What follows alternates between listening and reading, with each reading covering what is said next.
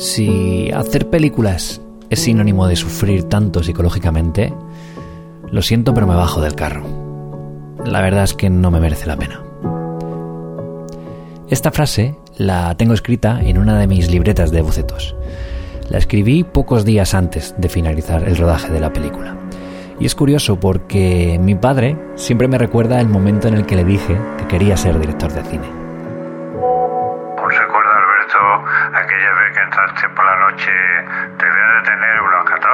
15 años por ahí, y de pronto nos dijiste cuando estábamos en la cama leyendo, papá, ya sé lo que quiero hacer de mayor. Y digo, ¿qué hijo?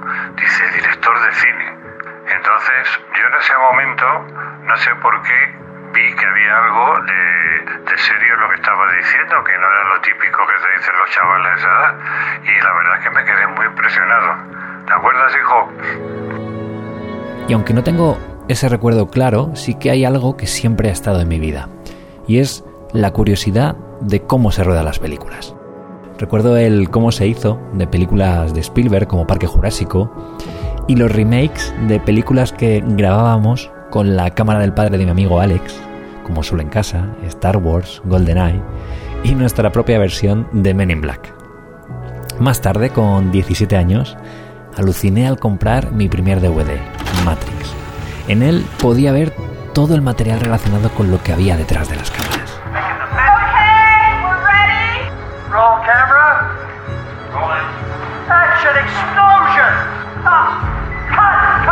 Y esto es algo que a día de hoy sigo haciendo. Compro Blu-rays para ver los making, escuchar el audio comentario del director, las entrevistas a los actores. Pero también disfruto bicheando vídeos de YouTube de cómo hacen vídeos chavales de 18 años que revientan internet con sus proyectos y por supuesto escucho podcasts de directores, directores de fotografía y todo esto lo vuelco aquí, en un rato solo. El espacio donde entrevisto a profesionales del cine para aprender y nutrirme de ellos o contaros cómo hacemos una película de bajo presupuesto en tiempo real. Pero entonces, ¿por qué escribí esta frase en mi cuaderno?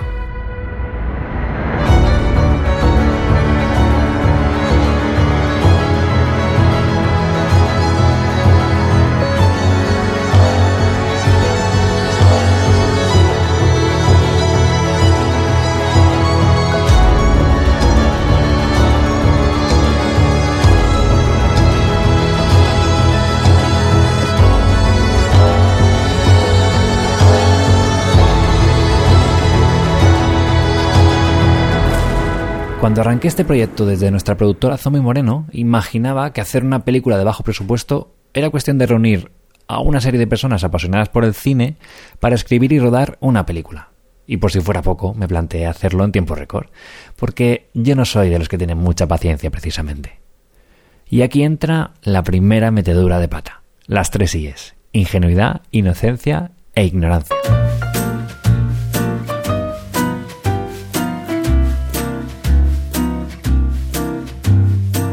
La gente que llega siempre tarde dice que son optimistas y que por eso siempre llegan tarde. A mí realmente me parece una mierda de excusa, pero hay parte de verdad en la explicación. Si piensas que puedes hacer una película con más de 32 actores, 31 localizaciones y 96 escenas en las que se rompe un piano, aparece un zombie, se construye un deportivo en un garaje y alguna actriz tiene que caerse de un árbol de 7 metros, entonces nos encontramos no con un optimista, sino con un soñador. Un inconsciente que piensa que si los demás hacen su primera película mucho más pequeña, será porque no les gustan las aventuras. Pero Alberto, estás aquí como de bajona y todos los que siguen el podcast saben que ya ha rodado la película. Calla, calla, que es parte de la tensión dramática que hay que darle a todo esto y así hacemos un pequeño resumen de lo que ha sido hasta este momento. Pero lo bueno de las aventuras es que te meten en problemas. Y eso es una de las cosas que me definen. Me encanta probar cosas nuevas porque te sacan de la rutina del día a día. Porque te retas a ti mismo para superarte. Y eso es lo más importante. Porque vivir con intensidad los buenos y los malos momentos que te aporta rodar una película te hace sentir vivo.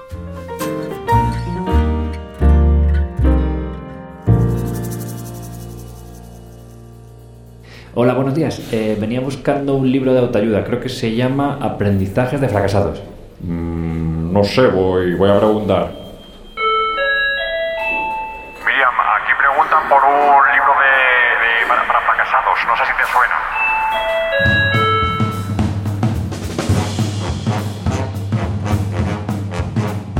Bienvenidos a Fracasados, el programa televisivo en el que nos cuentan sus penas y sus errores para que ustedes no tropiecen con la misma piedra. Señor Triano, puede comenzar. Bueno, pues vamos con los errores. Eh, durante las primeras semanas de la película me costó mucho renunciar a las imágenes que tenía en mi cabeza en cuanto a acting, dirección de arte, iluminación, número de planos. Y esto me causó mucha frustración. Frustración que luego he ido arrastrando durante el rodaje y que me obligó a levantar el pie del acelerador para poder continuar. Otro error fue que a la hora de seleccionar a la gente del equipo que no conocía, eh, no analicé bien su trabajo. Me he guiado por la parte emocional durante la entrevista o por la recomendación de alguien. Y en algunos casos, eh, por desesperación, he querido ver que alguien era válido sin estar del todo seguro de si era así. También es verdad que una bobina con todos tus trabajos o una página bien diseñada puede engañarte y tengamos en cuenta que algunos departamentos la única manera de ver cómo trabaja alguien es cuando contratas y comienza el proyecto. Más cosas. El desconocimiento de la producción a este nivel ha hecho que el coste de la película aumente y mm, sobre todo por no tener en cuenta imprevistos y aspectos que podrían mejorar la película. El optimismo también me ha hecho prescindir de cosas. Vamos, que yo estaba acostumbrado a producir por mí mismo cosas muy pequeñas en las que los imprevistos no te modifican tanto el presupuesto. ¡Tiempo! ¡Wow! Vaya meteduras de pata, amigo. Lo que no sé es cómo sigues de una pieza. Despedimos a nuestro amigo de las peliculitas y estad atentos porque en el próximo programa tendremos a un tipo que montó un bar con sus amigos Y se arruinó.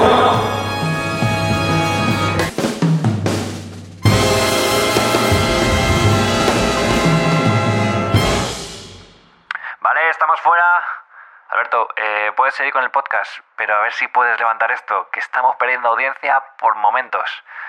Venga, allá voy. Eh, mm, mm, mm, voy a hacerlo en modo charlatez, así con eco, ¿no? Y esas cosas que, que- que yo creo que con eso podemos remontar. Hola, ¿cómo estáis? Sé lo que estáis pensando. Porque este tipo con chaleco y pajarita no para de decirnos que todo está mal, que se ha equivocado. Y claro, esto es la charla más desmotivante que habéis oído. Pues tranquilos, porque en la vida, como en las películas, las cosas dan un giro cuando menos te lo esperas. Y sobre todo, porque hay que mirar el lado bueno de las cosas, sobre todo para no recrearte en la niebla.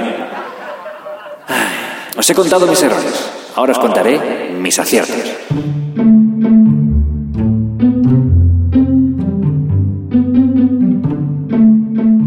Los ensayos.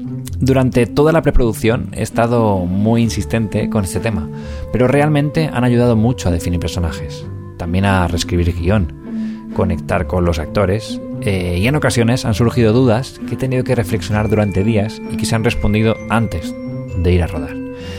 Y esto lo destaco porque si no ensayas lo suficiente, esas dudas aparecerán en el rodaje. Y ahí ya no tienes tiempo para tomar una buena decisión.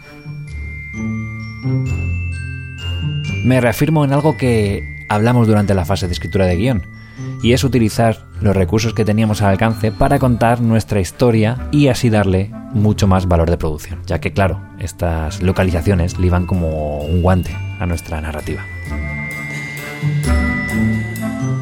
Más aciertos. La intuición con los actores durante el casting a nivel profesional y con el equipo a nivel emocional. Sé que se puede contradecir un poco con lo que he dicho antes, pero realmente en la mayoría de los casos ha sido exitosa. Han surgido amistades bonitas y la energía durante el rodaje ha sido muy buena.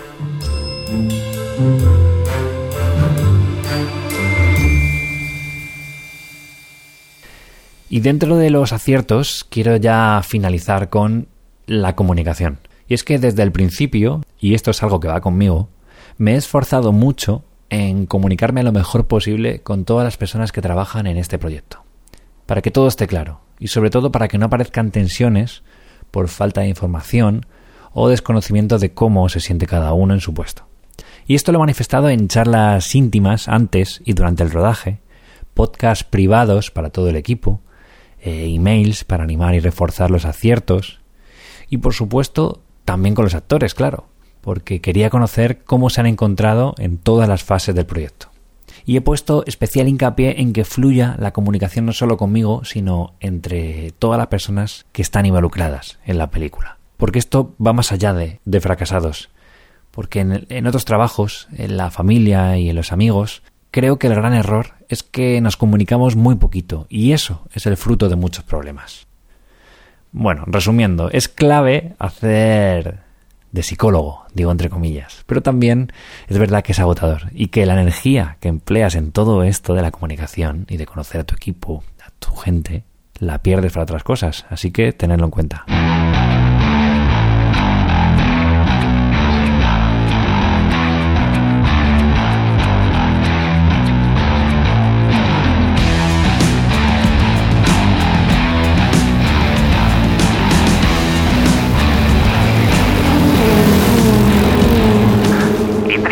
Cruza la meta con su Spider Bell 65 después de cuatro meses dando vueltas al circuito de fracasados. Alberto, de la revista Cine Indie, ¿qué has aprendido durante el rodaje?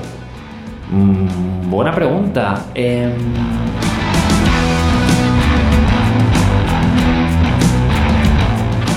Pues lo que he aprendido es que, aunque desde un principio siempre he tenido claro que el cine es un arte colaborativo, en el que el ego hay que dejarlo a un lado y abrazar a la renuncia, realmente no lo he aprendido hasta que no lo he sufrido en esta película. Porque si quieres hacer cine, tienes que hacerlo con la creatividad de otras personas. Personas que también aman el cine, tienen sus ideas y quieren compartirlas contigo. Y lo harán lo mejor que puedan en las condiciones que tú les des. Si no estás dispuesto a dejar volar lo que había en tu cabeza y aceptar la realidad, fabrícate un ejército de robots y recopila una millonada. O, en su defecto, dedícate a otra cosa, porque el cine es trabajar con personas mano a mano. Y el último aprendizaje es recordar ese error que mencionaba al principio, las tres IES, ingenuidad, inocencia e inconsciencia. Y es que puedes verlo como las causantes que nos han llevado a cometer fallos, pero también son las responsables de contagiar energía a todos los que han formado parte del proyecto y sobre todo nos han ayudado a no ver limitaciones donde otros solo ven barreras.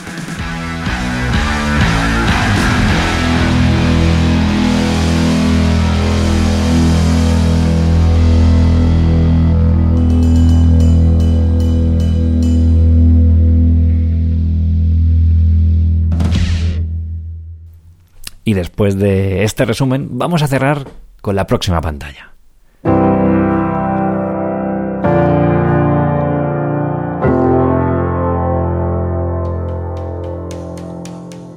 Como ya os dije, me gusta ver este proyecto como un videojuego en el que vamos pasando de nivel y ahora estamos en el monstruo final de pantalla.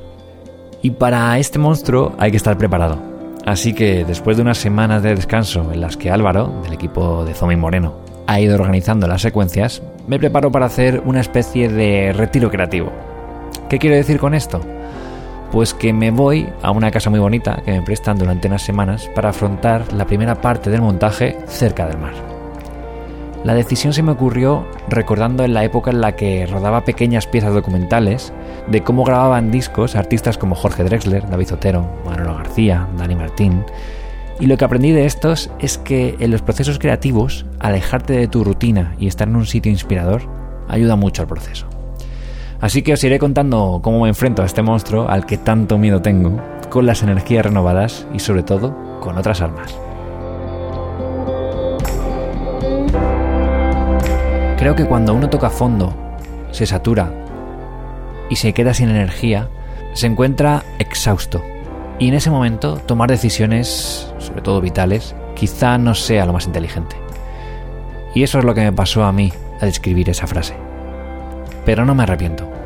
Quiero decir, está bien recordar con algo así lo mal que lo has pasado, porque cuando lo vuelvas a leer, sobre todo con otra perspectiva, te darás cuenta de que aquello que te hizo llegar a sentirse así no se puede repetir.